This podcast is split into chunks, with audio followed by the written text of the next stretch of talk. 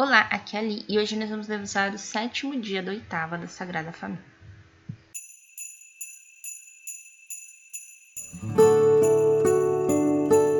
Bem-vindos aos Novenáticos e hoje nós vamos rezar o sétimo dia da oitava da Sagrada Família. Tá atrasado, né, gente? Eu sei que tá atrasado. Mas com fé em Deus eu vou tirar todo o atraso e eu vou tirar férias. Então vamos lá. Estamos realizando do Pai, do Filho e do Espírito Santo. Amém. Vinde, Espírito Santo, enchei os corações de vossos fiéis e acendei neles o fogo do vosso amor. Enviai o vosso Espírito e tudo será criado, e renovareis a face da terra. Oremos. Ó Deus, que instruiste os corações dos vossos fiéis com a luz do Espírito Santo, fazei que apreciemos retamente todas as coisas segundo o mesmo Espírito, e gozemos sempre de sua consolação. Por Cristo Senhor nosso. Amém.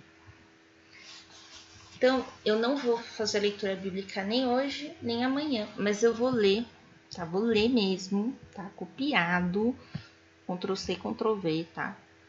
Do blog da Canção Nova, um artigo muito bom do professor Felipe Aquino. Eu vou deixar o link na descrição do podcast, tá bom? Então, eu vou ler um pedaço hoje e outro pedaço amanhã, tá bom? E aí a gente encerra a oitava. Então o professor diz assim: A família de Nazaré é um exemplo para todos nós, sobretudo hoje, em que a família é ameaçada de muitas maneiras, atacada pelo demônio de muitas formas. Ela sofre numerosas pressões, sobretudo dos meios de comunicação social, que objetivam destruir ou deformar o amor conjugal. Nunca como hoje, os preceitos bíblicos precisam nortear os casais. A família de Nazaré é uma escola de santidade, onde os pais e Jesus fazem a vontade de Deus, vivem para Deus. Essa é a principal lição que nos deixa. Os papas sempre apontaram a família de Nazaré como modelo das virtudes domésticas destacaram o amor puro, santo, fiel e a dedicação que a levava os maiores sacrifícios. Logo, ela precisa fugir para o Egito, escapando da morte do assassino Herodes. Então veja essa preciosidade que o professor deixa para gente, né? Hoje em dia, nós precisamos muito da Bíblia para nortear as nossas vidas. Né? Não sei se vocês já ouviram a famosa frase: se você tem depressão, se você tem ansiedade, é falta de Deus na sua vida. Não é que é uma falta de Deus na sua vida, não é isso. Mas quando a gente sabe buscar Deus, né, a gente é, cria um, um suporte, uma sustentação, uma coluna, coluna da salvação, né, nas nossas vidas. Isso faz com que não que a gente é, não vai ter a crise de depressão, não vai ter crise de ansiedade, vai. Né? Afinal, isso vem de uma série de fatores externos e internos que ocorrem na pessoa. Aí precisaria de um psicólogo, de um médico para ficar melhor. Mas quando a gente tem na coluna Deus, na primeira crise, no primeiro momento, a gente vai recorrer a Deus. Né? E quando a gente recorre a Deus, as coisas começam a ficar um pouco mais claras. Então, ah, nessa crise você precisa conversar com fulano, fulano entende mais o que você está passando. Ah, nessa você precisa ir no médico, não vai ter jeito. E por aí vai. Não é que você vai deixar de ter crise, não é isso. É que você vai ter um norte.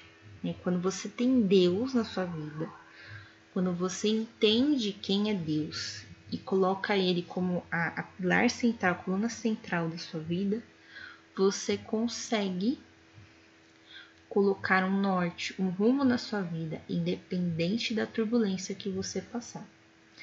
E aqui o que o professor Felipe aqui não está dizendo é justamente isso, que os casais hoje em dia passam por muitas turbulências, né? Tanto pelo que vem nas mídias, né? Quanto por coisas internas também, né, que acontecem ali. Então, quando você coloca Deus no centro do casamento, é totalmente diferente, porque antes de você fazer qualquer coisa, você vai conversar com Deus e você vai refletir né, sobre o que está acontecendo ali com você ou com o casal. Muito bem. Não sei se me fiz entender, não sei se eu compliquei mais que o professor, mas, enfim, o que o professor quer, quer dizer aqui é que, por conta de um milhão de coisas externas, é, o casamento sofre muita pressão e, por consequência, a família. Então, a maioria esmagadora dos papas, se não todos, né, porque aqui ele só fala os papas, fala que a família de Nazaré deve ser o nosso exemplo de santidade, de família, e aí você pode também colocar cada um individualmente, né? Os homens a São José, as mulheres a Maria, os filhos a Jesus, né? Todo mundo é Jesus, na verdade. Enfim, mas aí a gente vai pode colocar eles individualmente também. Mas que essa família seja um exemplo para todas as famílias do mundo. E aqui eu vou ler de novo a frase dele. Destacaram o amor puro, santo, fiel e a dedicação que os levava aos maiores sacrifícios. E aqui a gente está falando dos sacrifícios internos. Então, imagina. Se você parar e pensar nas sete dores da Nossa Senhora, você já, já entende o que é sacrifício. Muito bem, já me prolonguei demais. Deixa agora as intenções né, de oração. Oração à Sagrada Família. Jesus, Maria e José, em vós contemplamos o esplendor do verdadeiro amor. Confiantes, a vós nos consagramos. Sagrada Família de Nazaré, tornai também as nossas famílias lugares de comunhão e cenáculos de oração, autênticas escolas do Evangelho e pequenas igrejas domésticas. Sagrada Família de Nazaré, que nunca mais haja nas famílias episódios de violência, de fechamento e divisão. E quem tiver sido ferido ou escandalizado, seja rapidamente consolado e curado. Sagrada Família de Nazaré. Fazei que todos nós tornemos conscientes do caráter sagrado e inviolável da família, de sua beleza no projeto de Jesus. Jesus, Maria e José, ouvi-nos e acolhei a nossa súplica. Amém. Pai nosso que estais no céu, santificado seja o vosso nome. Venha a nós o vosso reino, seja feita a vossa vontade, assim na terra como no céu. O pão nosso de cada dia nos dai hoje.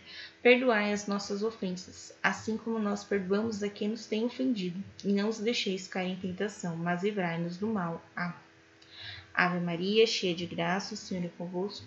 Bendita sois vós entre as mulheres, e bendito é o fruto do vosso ventre, Jesus. Santa Maria, Mãe de Deus, rogai por nós, pecadores, agora e na hora de nossa morte. Amém. Ave Maria, cheia de graça, o Senhor é convosco, bendita sois vós entre as mulheres, bendito é o fruto do vosso ventre, Jesus. Santa Maria, Mãe de Deus, rogai por nós, pecadores, agora e na hora de nossa morte. Amém. Ave Maria, cheia de graça, o Senhor é convosco, bendita sois vós entre as mulheres, bendito é o fruto do vosso ventre, Jesus.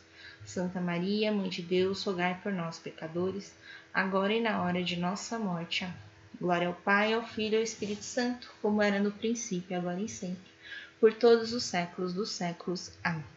Estivemos unidos em nome do Pai, do Filho e do Espírito Santo. Amém. Te espero na próxima gravação para o encerramento da oitava da Sagrada Família. Um beijo, um abraço, que a paz de Cristo esteja convosco e o amor de Maria.